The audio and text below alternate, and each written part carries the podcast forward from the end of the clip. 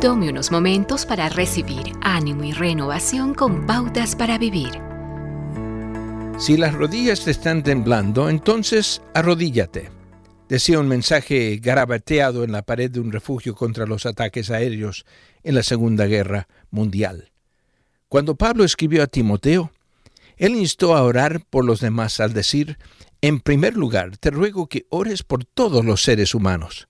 Pídele a Dios que los ayude, intercede en su favor y da gracia por ellos, para que podamos tener una vida pacífica y tranquila, caracterizada por la devoción a Dios y la dignidad.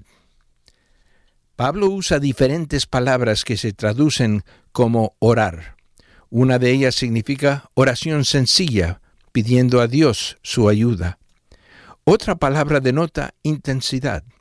Orar fervientemente como lo hizo Jesús en el jardín de Getsemaní. La tercera palabra significa intercesión. Orar por otra persona. Hace años, un amigo sentía el llamado para orar a favor de varios hombres cada día durante un año. Uno de ellos era un pastor, otro un empresario. Al mirar atrás, él se dio cuenta que el pastor por el que él oró se fue a China, y al conocer las necesidades del mundo, ha ampliado su visión de la comunidad en el mundo, tocando la vida de miles de personas.